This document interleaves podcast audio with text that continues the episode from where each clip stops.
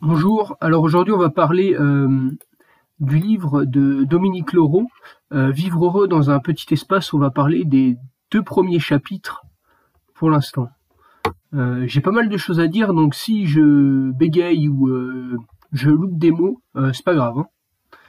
Donc Dominique Laureau, c'est une auteure française qui est, connue, qui s'est fait connaître grâce à son livre l'art de la simplicité.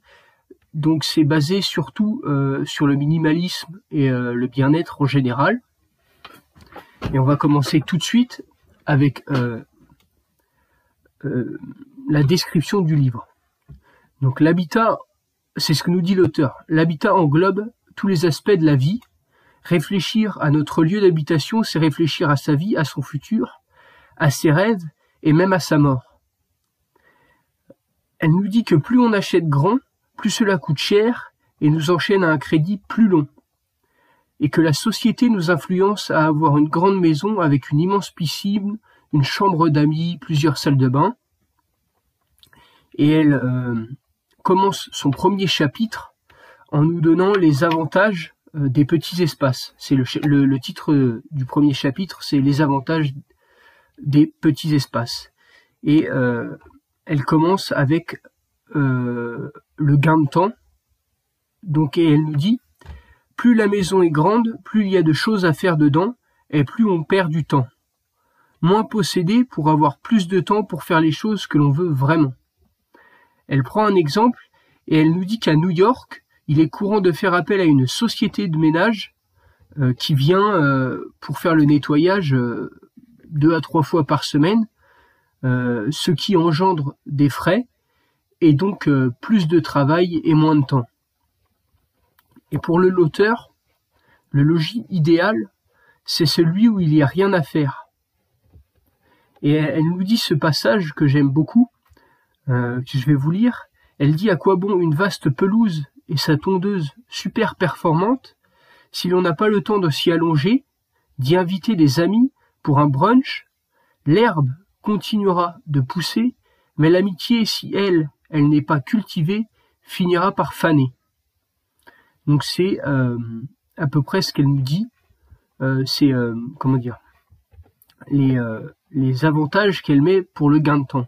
Ensuite, elle continue sur plus de vitalité en nous disant que d'être obligé à payer le crédit d'une maison une fois que les enfants sont partis devient euh, euh, euh, de vivre dans une maison une fois que, que les enfants sont partis devient trop grand pour nous et la plupart des gens ont ainsi la sensation de passer leur vie à courir après le temps et l'argent et d'être sans cesse fatigués, malheureux et se sentent vidés. ces gens, nous dit l'auteur, veulent partir en vacances pour se reposer, ce qui est pour elle une aberration, car il est tout à fait possible de prendre des vacances chez soi. Et elle nous dit que l'habitat doit permettre de retrouver son énergie, son équilibre et de profiter du moment présent et non l'inverse. Ensuite, elle enchaîne sur le côté financier. Euh, donc le, titre du, on va dire du, passage, c'est moins de frais.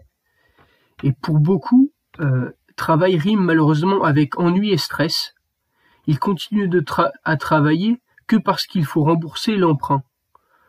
De grandes maisons coûtent, de l'argent, avec des mètres carrés inutiles, comme des entrées, des immenses cuisines.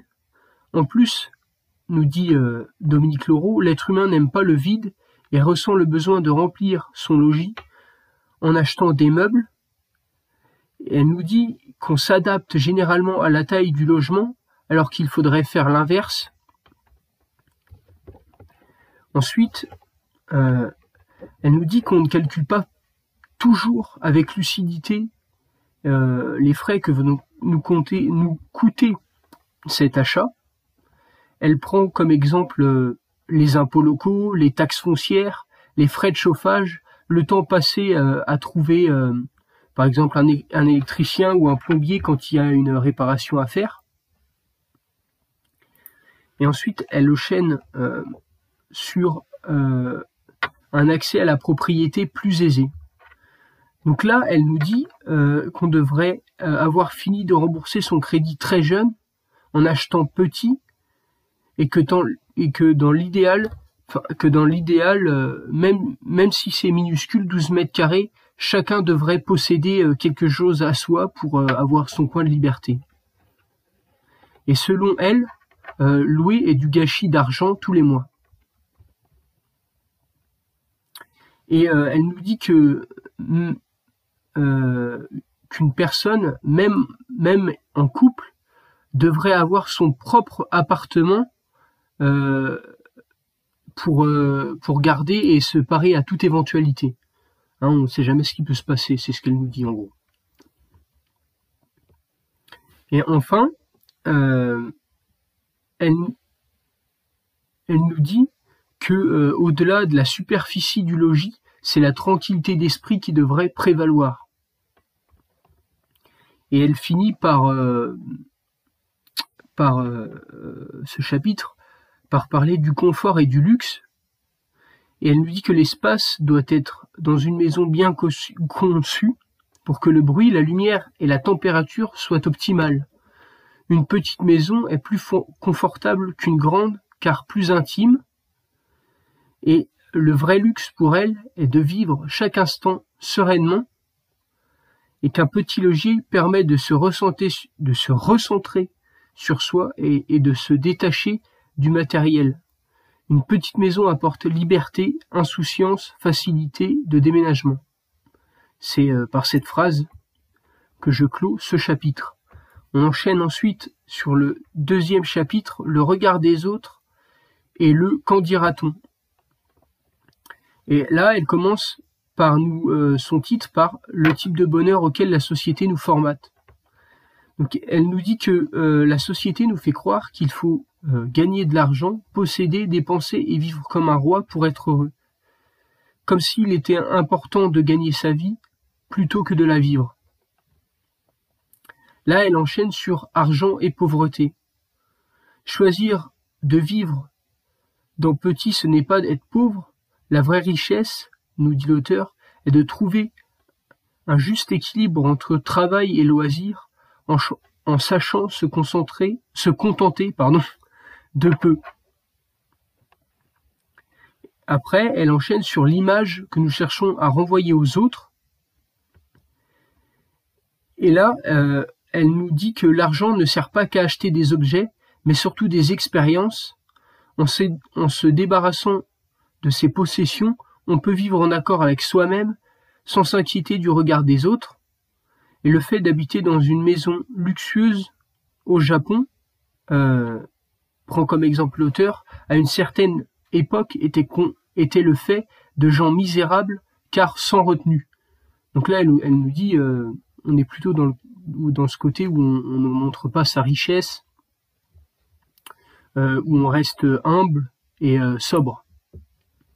Donc là, c'est la, fin de ce deuxième chapitre. Dans le prochain podcast, on verra les euh, deux suivants. En tout, il y en a huit. Euh, il y a pas mal de choses à dire.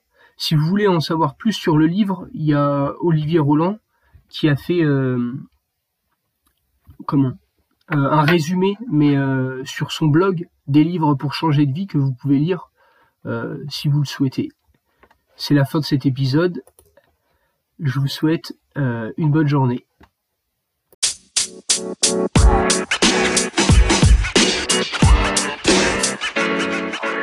you know, man. You know, man.